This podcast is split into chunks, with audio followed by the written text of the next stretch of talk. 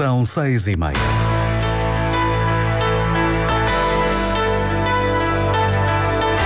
Antena 1 Madeira. Informação. Mantém-se ativo, mas com menos intensidade, o incêndio nas serras da Ribeira Brava. Nos primeiros seis meses deste ano, a Câmara do Funchal aplicou 93 medidas em mais de 30 departamentos para prevenir a corrupção. A PSP identificou 10 pessoas, sete delas menores, na sequência de uma festa organizada por uma lista de alunos de uma escola.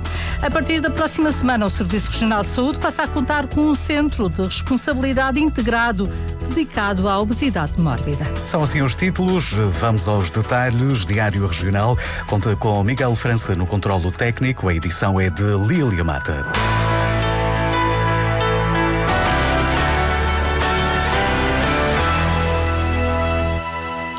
Boa tarde. A partir da próxima semana, o Serviço Regional de Saúde passa a contar com um centro de responsabilidade integrado dedicado à obesidade mórbida, um centro que vai permitir aumentar a capacidade de cirurgias na região.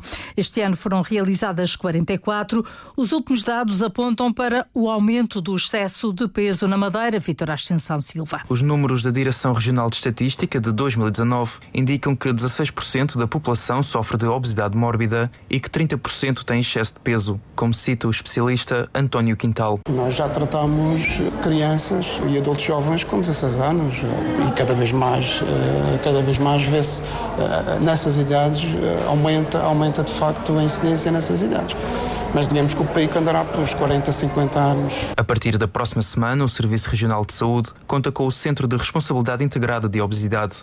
Vai permitir o aumento da capacidade de cirurgias, segundo o Secretário Regional de Saúde, Pedro Ramos. Com a criação do Centro de Responsabilidade Integrada, que fomos beber a experiência do Centro de Responsabilidade Integrada do Hospital de São João, eh, vamos aumentar também a nossa produção até próximo dezembro deste ano e, portanto, nestes próximos três meses haverá também já aumento para além da cirurgia feita em termos de PERAC, em termos de uh, recuperação adicional, a cirurgia já, cirurgias realizadas dentro deste novo Centro de Responsabilidade Integrada. Este ano foram feitas 44 cirurgias no núcleo de cirurgia de obesidade e doenças metabológicas do Serviço Regional de Saúde. O presidente da Sociedade Portuguesa de Cirurgia, Mário Nora, explica que este é o melhor tratamento possível. A cirurgia da obesidade, os doentes têm que ser preparados por várias especialidades e, portanto, é uma forma de tra tratar transversalmente a doença com cuidados integrados, desde a avaliação pré-operatória, a cirurgia, o seguimento e depois, se for necessário, o chamado body contouring ou a cirurgia plástica quando, quando é necessário. Portanto, nós temos duas coisas muito importantes. Uma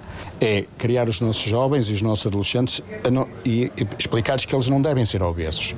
Os que já são, não, para já, não há melhor tratamento que a cirurgia. A genética, os hábitos alimentares e de vida são alguns fatores que conduzem à obesidade. Mantém-se ativo, mas com menos intensidade, o incêndio nas serras da Ribeira Brava. Há uma frente de fogo do lado do espigão. O helicóptero está agora a fazer as últimas descarga do dia, descargas do dia no local. É um sítio de difícil acesso, mas mantêm-se no Teatro de Operações seis elementos dos Bombeiros Voluntários da Ribeira Brava e Ponta do Sol, com duas viaturas.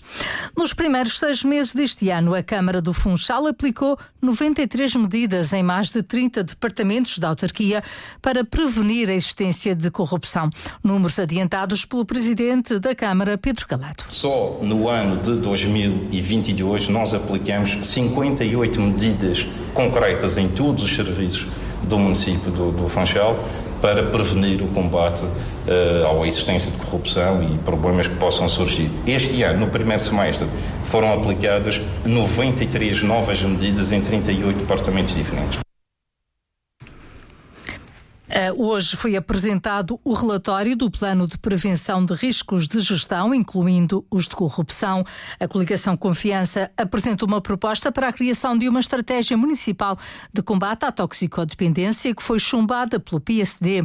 Lamenta o vereador Miguel Silva Gouveia. Numa altura em que a cidade do Funchal uh, tem um aumento uh, sem paralelo na história do consumo de drogas, com reflexos evidentes a nível de distúrbios sociais e mesmo do aumento da criminalidade, aquilo que estamos a assistir importa que todos tenham uh, o seu contributo para dar, para resolver um problema uh, que é cada vez mais visível aos olhos dos funcionários e aos olhos de quem nos visita, uh, que é a degradação social que vivemos na cidade do Funchal, também pelo comportamento ou também pelo consumo de drogas. Ora, o presidente da Câmara do Funchal justifica desta forma o chumbo da proposta. Esta tentativa de trazer à Câmara hoje uma proposta, uma estratégia municipal de combate à toxicodependência, quando a nossa já está a ser implementada, já tem trabalhos práticos, já tem resultados práticos e toda a gente conhece em, em aliás, até fomos nós que pusemos o dedo na ferida, fomos nós que começamos a falar neste tema aqui na, na Câmara do Funchal, coisa que antigamente era vista como um tabu, ninguém pode falar dos sem-abrigo nem dos toxicodependentes, portanto nós falamos e apresentamos medidas concretas. Declarações na reunião camarária de hoje, onde foi aprovado um apoio de 35 mil euros a cinco empresas do comércio local no âmbito do programa municipal Alavancar. Uma escultura da autoria do escultor Francisco Simões, intitulada A Professora, vai ser inaugurada amanhã de manhã junto à sede do Sindicato dos Professores da Madeira. É um projeto cuja primeira fase já tem perto de oito anos. Francisco Oliveira, presidente do sindicato, destaca a disponibilidade do escultor Ofereceu desde logo a figura que foi modelada em gesso, ofereceu o trabalho também todo o trabalho dele de deslocação ao estrangeiro, porque esta pedra veio de, de Espanha, ofereceu eh, quase tudo e eh, também eh, ofereceu eh, aquelas pessoas que colaboraram com ele também ofereceram esse trabalho. Esta é uma homenagem que o Sindicato dos Professores da Madeira faz aos profissionais da educação. A obra é explicada por Francisco Oliveira. É uma hum, figura que nós eh, consideramos representar muito bem aquilo que é uh, a função do professor, uma vez que está lá um elemento fundamental que são os livros. É uma figura, toda ela simbólica, uh, nomeadamente desde a figura feminina, porque temos uma profissão que tem, sobretudo, eh, mulheres. Essa sabedoria está apresentada simbolicamente nos livros que ela tem no regaço e, eh, estando sentada, mostra a proximidade uma professora próxima dos seus alunos. Uma homenagem concretizada também com o apoio da Câmara do Funchal no valor de 31 mil euros. O presidente da Câmara Municipal de Câmara de Lobos espera que o projeto do teleférico no Corral das Freiras avance, independentemente de questões ideológicas ou fundamentalismos partidários. Para Pedro Coelho, a vontade do povo é superior. A vontade de um povo deve sempre sobrepor-se a questões ideológicas e fundamentalismos partidários. É preciso, em nome da coesão territorial, desenvolvermos todos os territórios de uma forma justa e equitativa, o qual das Freiras merece, mantendo a sua ruralidade única e salvaguardando sempre o património natural que é de todos. Mas mais desenvolvimento, mais progresso, mais povoamento, mais economia, mais emprego e fixação da sua população é isso que as pessoas do das Freiras querem. Uma necessidade que foi também reforçada pelo presidente da Assembleia Municipal, Pedro Freitas, ao abrigo de um Programa Nacional de Apoio ao Acesso à Habitação. O município de Câmara de Lobos prepara-se para, para a construção de nove projetos, anunciou Pedro Coelho. Candidatura a este programa garantia a atribuição de 47 milhões de euros para a construção de nove projetos habitacionais em todas as freguesias do Conselho, que beneficiar de forma direta 1.341 munícipes, ou seja, sensivelmente 341 famílias. Entretanto, o município adquiriu no mercado três prédios para realojar três famílias. Pedro Coelho revelou também que o município já prepara a implementação de uma taxa turística. Quanto a projetos futuros, pediu ao presidente do governo uma ligação viária para o Corral das Freiras. A ligação entre o Corral das Freiras e o Jardim da Serra é um imperativo do meu governo. Portanto, é algo que temos que concluir. E quando eu digo que vou fazer, faço mesmo. Nós entendemos que é importantíssimo, do ponto de vista estrutural, de melhoria da oferta e da qualidade do circuito turístico para a Madeira, esta ligação. E é essencial também do ponto de vista da segurança que é merecida às populações residentes no Corral das Freiras. A resposta de Miguel Albuquerque ao pedido de Pedro Coelho, uma ligação ao Corral das Freiras, à margem da cerimónia e do lado da oposição, Jacinto Serrão, do PS, descreveu alguns dos problemas que se mantêm por resolver no Conselho. O Conselho tem fortes constrangimentos na mobilidade das principais uh, estradas do Conselho, estacionamentos que são feitos nas próprias estradas porque as pessoas não têm realmente condições nem soluções para estacionarem os seus próprios carros, não há estacionamento e isso é um grande problema que se coloca ao desenvolvimento do Conselho de Câmara de Lobos para as pessoas que aqui vivem e para as pessoas que nos visitam. Uh, a outra, o outro problema tem a ver com o saneamento básico. Declarações durante a sessão solene dos 188 anos do Conselho de Câmara de Lobos. As Ilhas Selvagens vão ter no espaço de um mês uma estação de monitorização do espectro radioelétrico.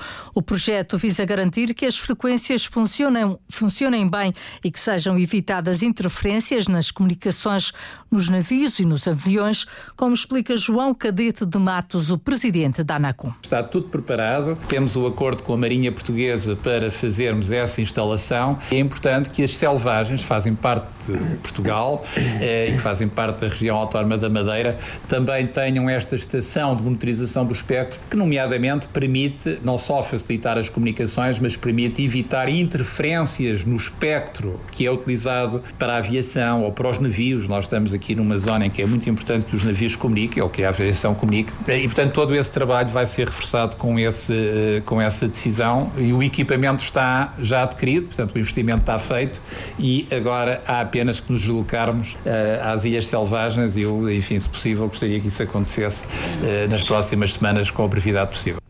Nelson Melim, o diretor da Anacom na Madeira, esclarece o objetivo desta medida que vai também permitir que as selvagens tenham uma segunda rede Wi-Fi. Permite-nos, para, para a parte da marinha, para a parte marítima, parte da aviação eh, eh, aérea, parte da navegação aérea, termos um conhecimento do que são as comunicações naquela zona.